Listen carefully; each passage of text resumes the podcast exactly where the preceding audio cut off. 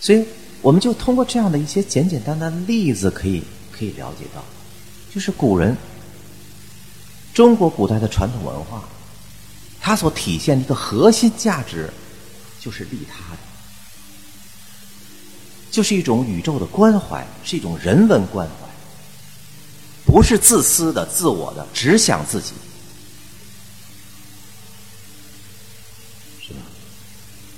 我们不是说讲这些东西让大家模仿他，现在一定要实行这些东西，是想让大家了解中国文化的核心的那些有价值的东西到底是什么。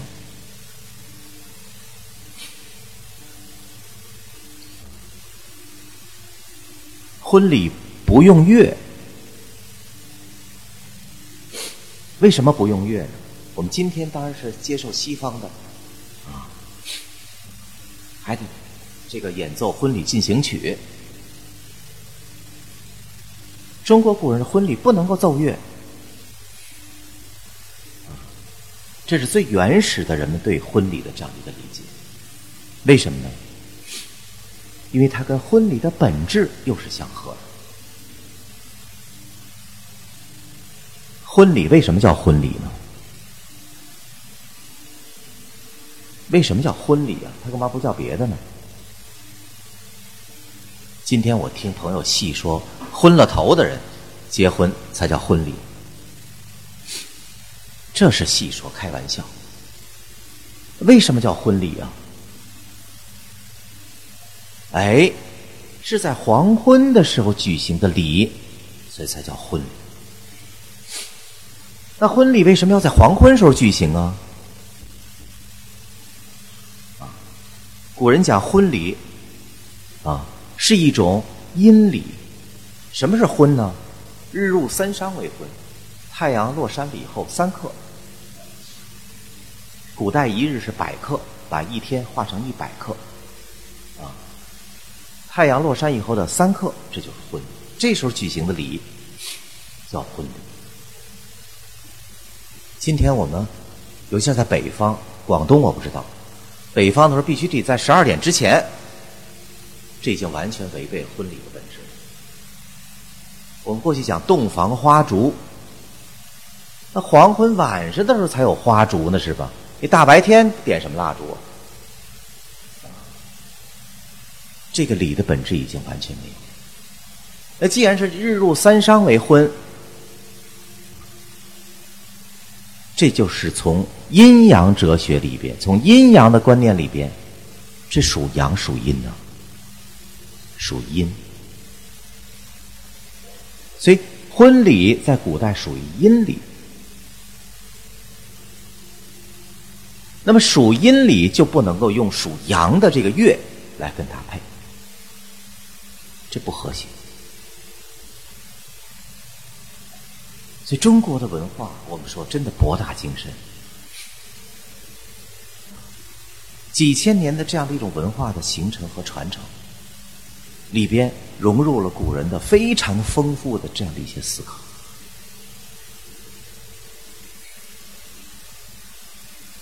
所有的这样的一些思考，其实我们都可以把它概括为，就是一种宇宙观。这是中国文化的核心。婚礼的时候，古人讲六礼。六礼除了这个纳征，其他的五礼都要执宴，以宴为职，以也就是以宴为信物。为什么要执宴呢？为什么要执宴？古人认为雁是随阳鸟，你看，等冬天的时候、秋天的时候，啊，北方冷了，雁随阳南迁；春天的时候，北方暖了，雁又随阳北迁。所以雁是一种随阳鸟，而且雁这种动物好像是很忠诚的，一夫一妻。所以呢，古人执雁。作为这个婚礼的这个性质，所以所有这些东西都体现出古人的一种思考。在他理智的本意上、礼的形式上，其实都体现出这样的一种思考。直的东西，手里拿的东西，是反映了古人的一种思考。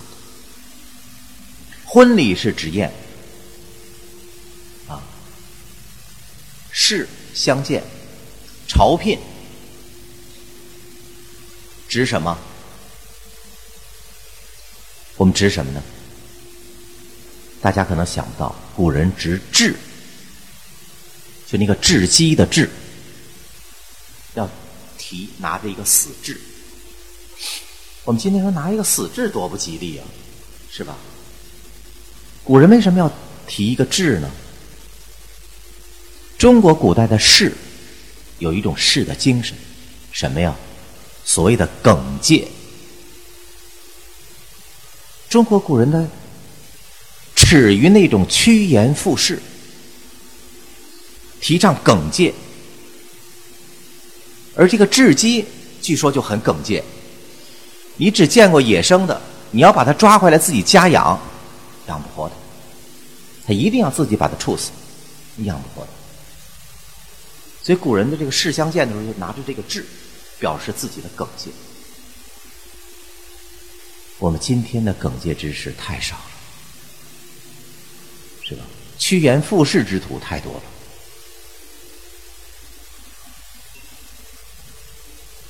聘礼的时候要彼此送礼，我们今天送礼也是一个文化了。送礼，送什么？我们送什么礼呀？每到过年过节的时候，交通都堵塞，那车里拉的都是礼，送多少都不嫌多，啊，收多少的人也都不嫌多。古人在朝聘的时候怎么样送？要把自己的国家最宝贵的东西、最贵重的东西送给别人。最宝贵的是什么呀？不是金银财宝，是那种礼器。礼器，规章，用玉做的这种规章，镇国之器。朝聘的时候，要把自己的规章送给别人。那这样的。这样的话，那送自己不就没了吗？送礼者不考虑这些东西，一定要表现出自己对别人的最美好的诚意，把最好的东西送给别人。礼行完了，嘉宾住在宾馆里，第二天要走了，前一天，受规章的这个国，他的君主。要专门到宾馆里边，要还规章，把这些规章再还给人家。为什么要还呢？基本理念就是，那是你的国家的最好的东西，我是重义而不重这个财，要还给人家。这是中国古代的聘礼所体现出来的价值。我们今天都是物质的，给多少都不嫌多，收多少的人也不嫌多，是吧？我们对这个礼物这样的一种理解上，就存在了极大的偏差。古人是重义而不重财。我要的是这种朝聘的形式，你的义到了，我领了，财是轻的。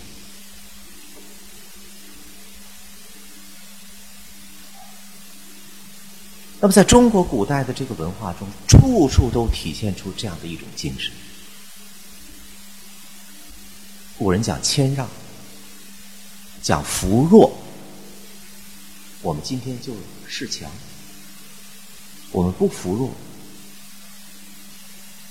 我们开奥运会就奖励那个第一名的，没得到第一名的，第二名都是灰头土脸的，就更甭说没拿到奖牌的，更没人理了，是吧？古人不是，古人第一名的会奖你，但是没有得到奖牌怎么样啊？你比如说射箭，要罚酒，让你喝酒，说是叫罚酒，实际是一种赏酒。古人认为，你没有得到第一名，那可能是因为你身体条件可能不是特别好，或者可能你年纪可能大了，你身体可能弱了。这样怎么办呢？给你让你喝点酒，让你强壮一下身体。这是古人的关怀，就既照顾到了那个好的，也照顾到了那些落榜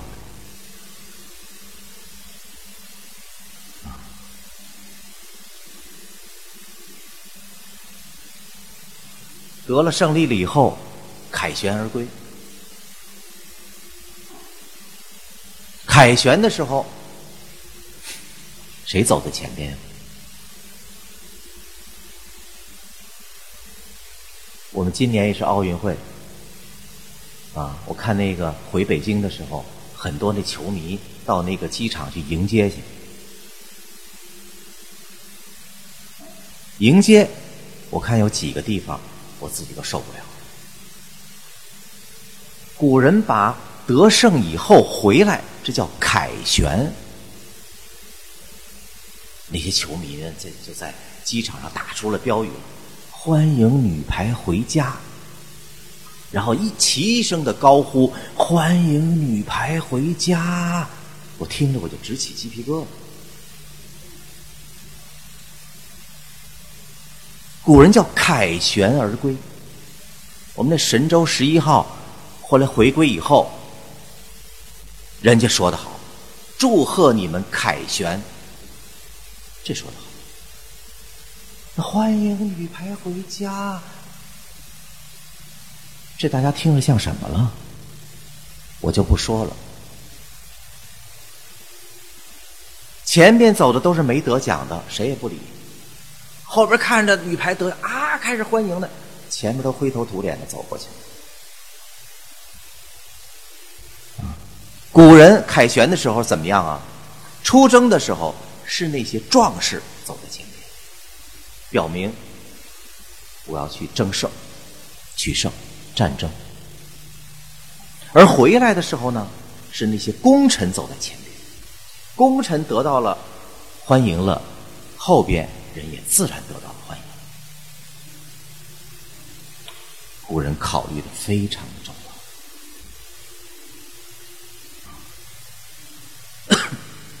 就像这样的一些关怀，我们说，在中国古代的文化中，俯拾皆是。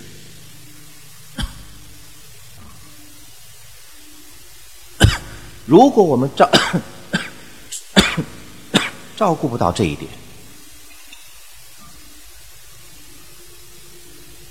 我们就失去了这样的一种人性关怀，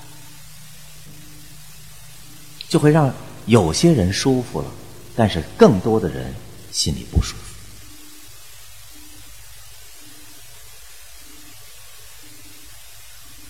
这是礼。中国的传统文化还有一个很重要的方面，就是德。我们今天也讲以德治国，德是什么？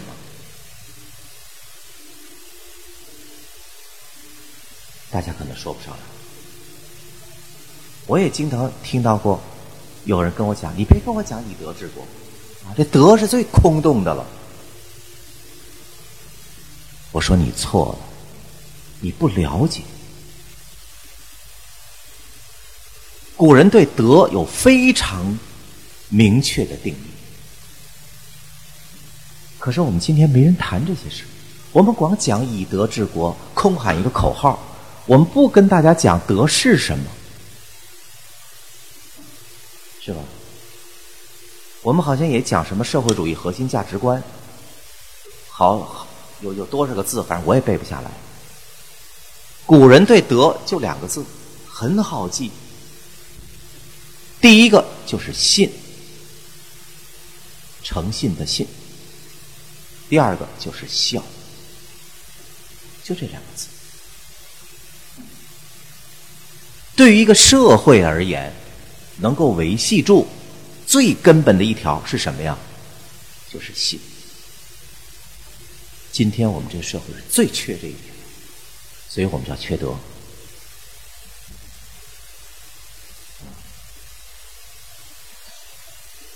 信这个观念也有一个从早到晚的发展。最初的信，不是我们生人和生人之间的这样的一种信守，而指的是什么呀？指的是人和神灵之间的信守。所以古人讲信是什么呀？信是不欺佛知。不欺佛知，就是你不欺骗不知道的。我们活人都知道，你骗我，马上我就知道了，是吧？这种傻事儿，古人不干，只有我们今天人才干。不欺佛知，你欺骗他，他不知道。这种我们不能做。谁？我欺骗他，他不知道。神明。祖先，所以最早的信实际是通过祭祀这样的一种形式体现出来的。我该祭祀祖先的时候，我不祭祀，我偷懒偷一次懒他不知道，是吧？我该用祭品的时候，我不用祭品，我不是很讲究，神明知道吗？他也不知道，我偷死了，这叫不信。在他不知道的情况下，我仍然啊按部就班的、按礼数的去做，这就叫信。儒家讲慎独，也是这个思想，是吧？人在的时候，人监视着我的时候，我像个人一样；背地里，那我就原形毕露了，这不行。我们今天很多朋友开车，那又提醒了：前面几百米有摄像头，赶紧踩刹车，都都好好的弄着安全带。过了那儿了，又还原了，这叫不信。所以信，在古代讲，比我们讲的要高多了。人前人后都一样，这叫信。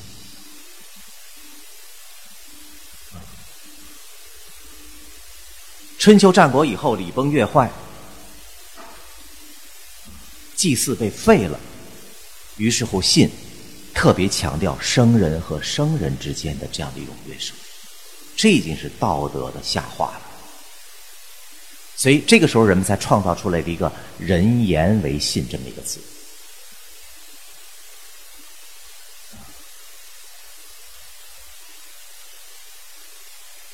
孝。实际也是信的发展。什么是孝啊？我们经常听到中学生给给给回家给父母洗脚，这就是孝了。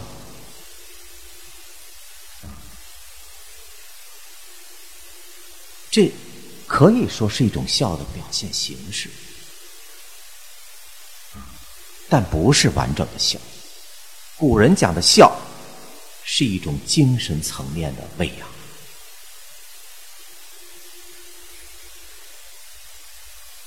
古人把养和孝区分的非常的清楚。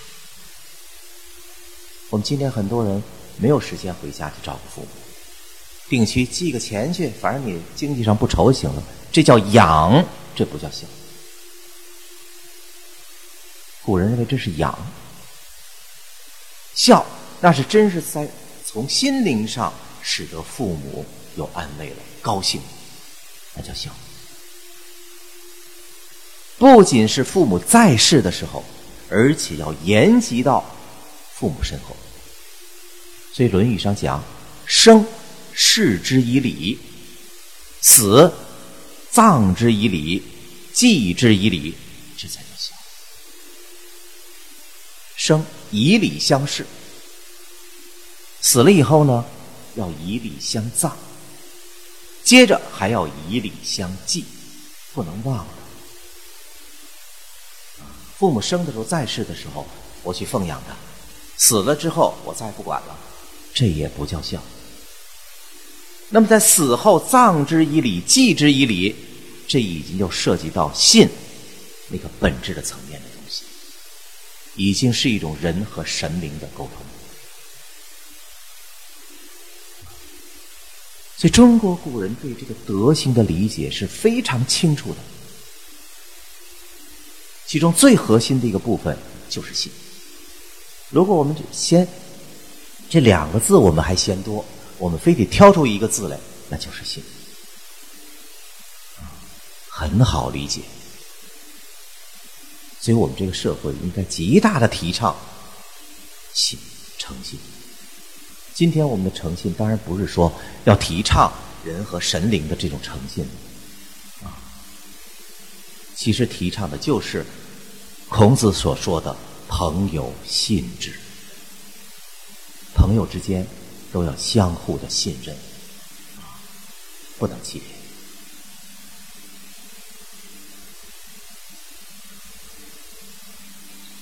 所有的这样的一些。德行观呢，礼仪制度呢，当然还要包括很多的方方面面的东西。核心其实就构成中国古人的宇宙观。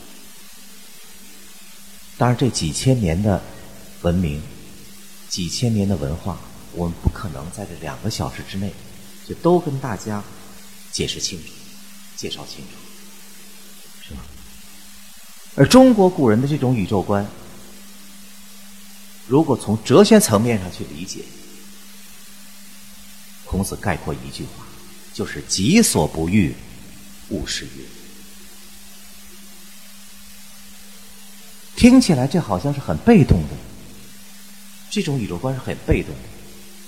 但是这种被动的宇宙观，同样也是很包容，它是和而不同的。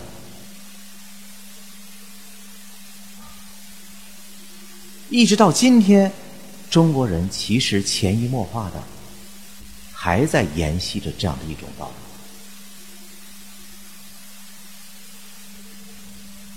所以我们老说我们对别人老是很好的，是吧？这跟西方的基督教文明完全不一样。西方的基督教文明是一种强迫的，它是己所欲，必使人欲之。倒过来，我觉得好，我一定要让你也觉得好。这样的一种认识论，一种宇宙观，是一种强迫。你觉得好，别人可未必一定觉得好。那这样的一种强迫，造成今天的社会秩序的混乱。其实我们讲东西方文明差在哪儿呢？它的根本区别在哪儿呢？就在于宇宙观。而中国古人是和而不同，西方呢是同而不和，一定要都是我这个样子，是吧？宗教，我觉得好。我要传教，让你们大家都觉得好，都得信。政治制度我觉得好，我让你们都得按照我这个制度走。这是一种强迫的，是同而不和。这跟中国古人这种和而不同的宇宙观完全相反。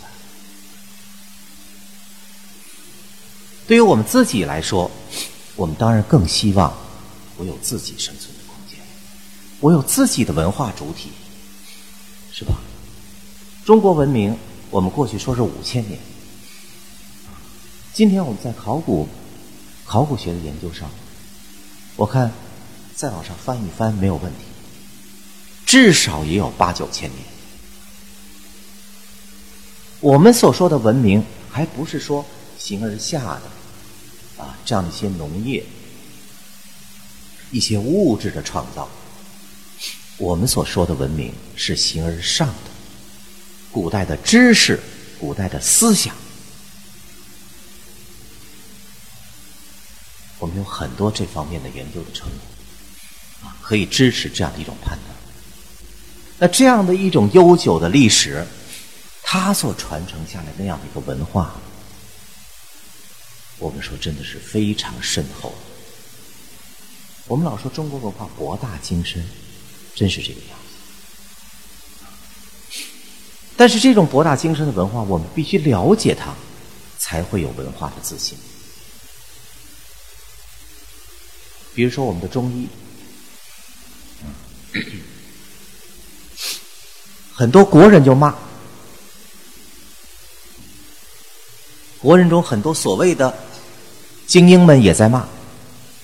那非得等开了个奥运会，美国的运动员什么使用了中国的拔火罐，觉得好了，他觉得好了，哎呦，中国人才觉得我们中医好。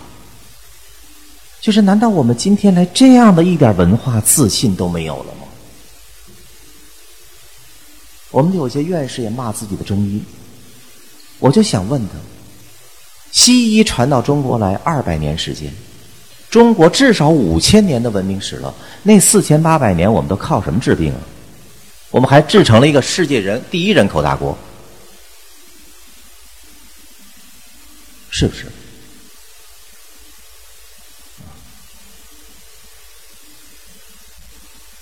两种医学体现出两种不同的宇宙观。大家可能想不到，西医的这种宇宙观跟西方的价值观是完全一样的，同而不和，有我没你。生病了，那一定是有病毒啊、病菌在作怪是吧？杀死他，研制抗生素把他杀死。可你觉得那个病毒、病菌就那么听你的话，说杀死就杀死了？他马上就适应了你这个药，变得更强大，是吧？于是乎，人们要研制出一种新的、更强的药去对付它。但是细菌仍然会适应。按照这样的一种逻辑发展下去，后果我们看得到，早晚有一天，我们就无药可药。为什么呢？因为我们花大量的人力物力所研制新药的那个速度，永远赶不上那个病毒病菌适应这个药的速度，很快就适应。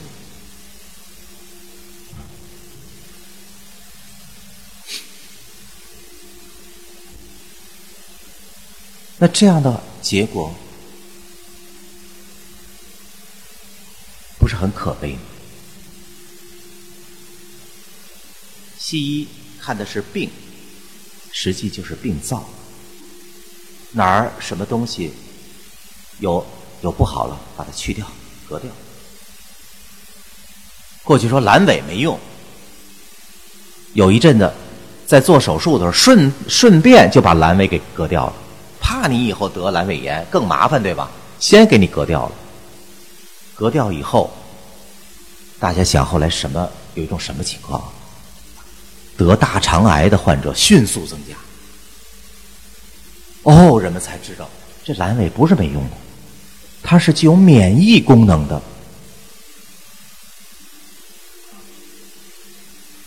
而中国的中医呢，适合于中国古代的这种宇宙观，和而不同。病毒病菌虽然不好，但是如果它没有强大到一定程度。我身体内的正气有足够充分，人就不会发病。所以他追求的是人体内部的一种阴阳的平衡。我可以让你跟我共存，但是如果我们达到一种平衡，我可以扶正祛邪，我们就不会发病。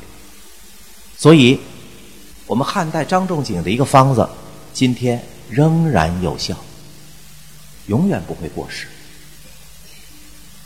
只要根据不同的患者，我们把这个药稍微调理一下，增减儿、减一点儿、添一点儿、拿一点儿，我们仍然有效。永远不过时。那从这样的一种宇宙观的价值去判断它，我们说哪种文明是先进的呢？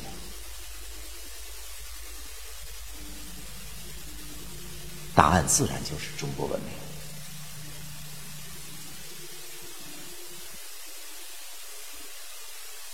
一四年的时候，有几个法国人找我去，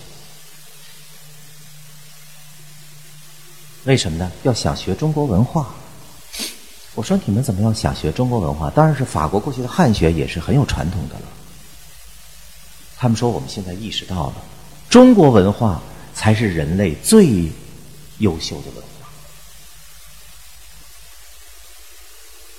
他说我们自己现在知道了。我们欧洲经济为什么上不去？因为我们文化落后。我说中国人有你这种见识的都没几个。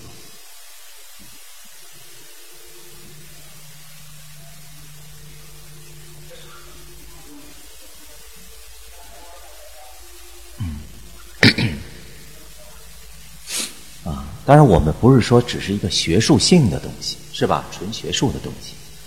我们回归到什么呀？就是宇宙观的层面，就是我刚才讲的一种天人关系、天地人的关系。这种关系，中西方的人去怎么认识它？我们今天花了一个多小时的时间，都在谈论这个问题：东西方的人对于世界怎么认识？是以我为主，还是把人？放在天地之中，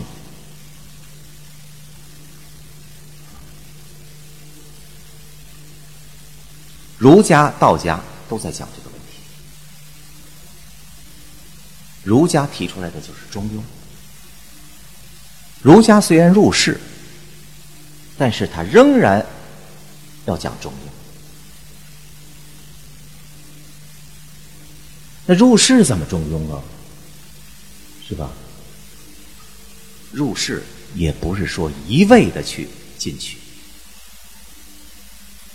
我们今天 GDP 越多越好吗？不是，是吧？要一个恰如其分的量。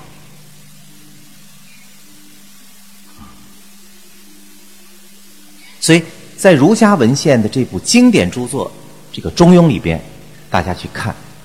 里边充满了道家的思想，道家是出世的，儒家告诉你，我们要有一种出世的精神去入世，达到了一种平衡。这是中国哲学，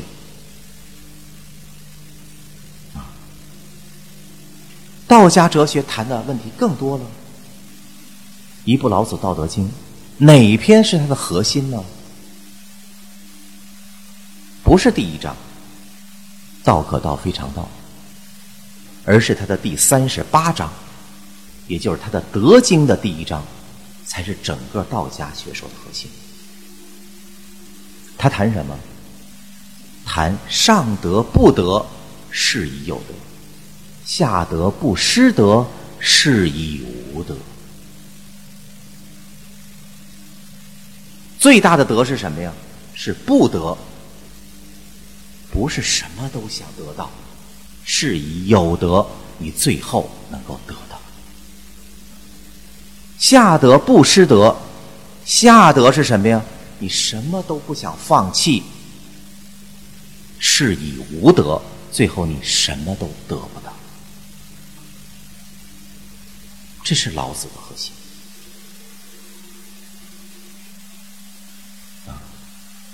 老子讲的这种德，是真的一种心里边的清净，不是说带有目的。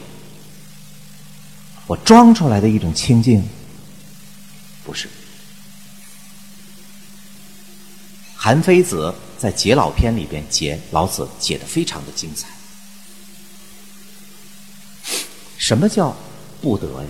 上德不得呀？韩非子讲，无德就是虚，玄虚。啊，这个德就是玄虚，如果你故意无为无私为虚者，那是不虚。你觉得玄虚很好是吧？我故意无为无私为虚者，那是你装出来的。我举个例子，那广西巴马，山好水好，有很多的百岁老人，说那是长寿之乡，于是乎很多带有目的的人就都跑巴马去了。觉得我呼吸那里的空气，喝那里的水，我也能长寿。这你是不虚，你是故意无为无私为虚者，你是带着目的去的，你已经不是虚了。而当地的那些老人呢，才真正的叫清净无为，他是虚，他没想着我要长寿，但是他一定能长寿。你天天想着长寿，天天跑这个长寿之乡去，你一定长寿不了。这就是上德不德，是以有德；下德不失德，是以无德。这种辩证法，老子给我们讲的非常精辟，非常透彻。在中国文化里边，在中国哲学里边，就有这样的一种。深刻的分析，比比皆是。所以说，我们为什么要今天谈论这么一个话题，重视中国文化？其实，其实就基于我自己的这样的一个思考，就是我们长期以来或多或少、或自觉或不自觉的接受的，都是西方文明、西方价值观的影响。我们把自己的本质的东西几乎丢干净，但实际上，我们自己的文化在人类的历史上才是最优秀的文化。我们今天只能跟大家务虚来谈论这些东西，有非常多的价值判断。有非常多的实力可以支持这样的一些、这样的一些理、这样的一些判断。那首先，我们得认识自己的文化，重新检视起来、学习起来，我们才能了解自己的文化。了解了自己的文化，你才能够喜爱自己的文化。喜爱了自己的文化，才能有所谓的文化自信。和文明的自信，不然的话，我们谈从哪儿去谈我们的自信呢？我们自己有什么，我们都不知道，我们怎么去谈自信？是吧？所以，树立民族的自信，树立文化的自信，先要从自己的文化的认识开始，先要从对自己文化的学习开始，但是。中国文化太深厚了啊！过去我们说好手穷经，好手也未必能穷尽，这是一个非常艰苦的工作。所以呢，这这次讲座我们说容易，实际讲完了以后，摆在各位面前的任务可是非常艰巨的。好吧，那我今天就到这儿，谢谢，谢谢大家。